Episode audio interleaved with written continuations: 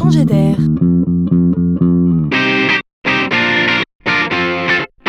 C'est la chronique de Laurent Collen.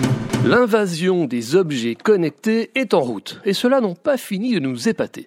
Peut-être vont-ils même attraper la grosse tête et toiser les objets d'avant, non connectés, amorphes, presque bêtes.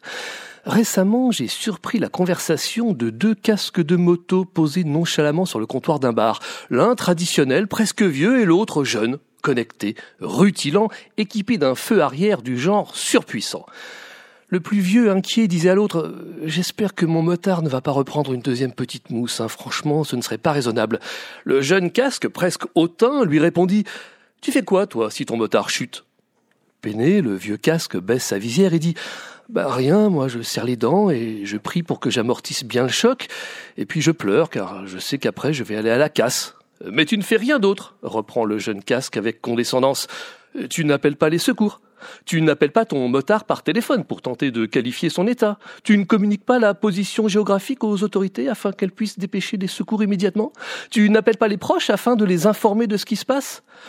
Ah ben non, répond le casque traditionnel. Je ne sais pas faire tout ça, je ne suis pas équipé. Tu sais, je, ne suis plus tout neuf. Comme pour briller plus encore, le casque connecté affiche son nom futuriste. Cosmo Moto. Il en a pris un coup, le vieux casque. Hein. Il se sent démodé, sans voix. Il se reprendrait bien une petite mousse, lui.